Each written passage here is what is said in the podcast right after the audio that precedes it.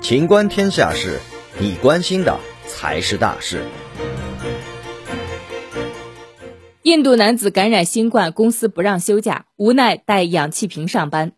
据《新印度快报》及《独立报》二十六号报道，阿尔温德·库马尔是印度贾坎德邦庞遮普国家银行支行的一名员工。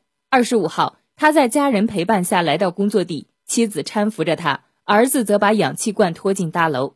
他的家人将他上班的视频拍下来传到网上，立刻引发广泛关注和大量转发。库马尔称，他在请假信中提到自己仍在新冠康复期，病毒已经在他的肺部扩散，需要持续的氧气补给。然而，银行仍然拒绝了他的额外病假申请，并命令他回去上班。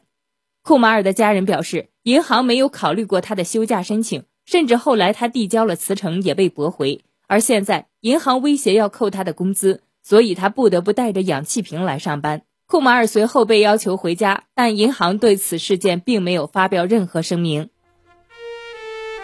本期节目到此结束，欢迎继续收听《秦观天下事》。